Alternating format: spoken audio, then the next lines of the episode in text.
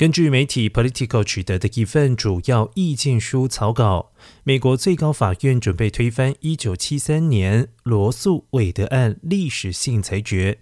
当年这一项裁决保障了美国的堕胎权。而拜登三号对此表示，他相信女性选择权是根本。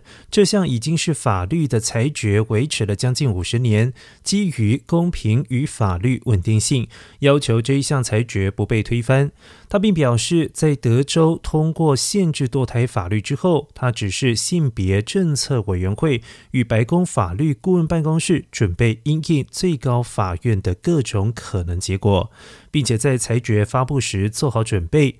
由于这项草稿影响深远，甚至可能在十一月美国中期选举前重塑政治格局。拜登表示，如果最高法院真的推翻这一项判决，保护女性选择权的责任将落在各级政府机关的民选官员身上。而选民将在十一月做出决定。他表示，中期选举需要选出更多支持堕胎权的联邦参议员，并且让支持的联邦众议员达到多数，以透过国会立法使其成为法律。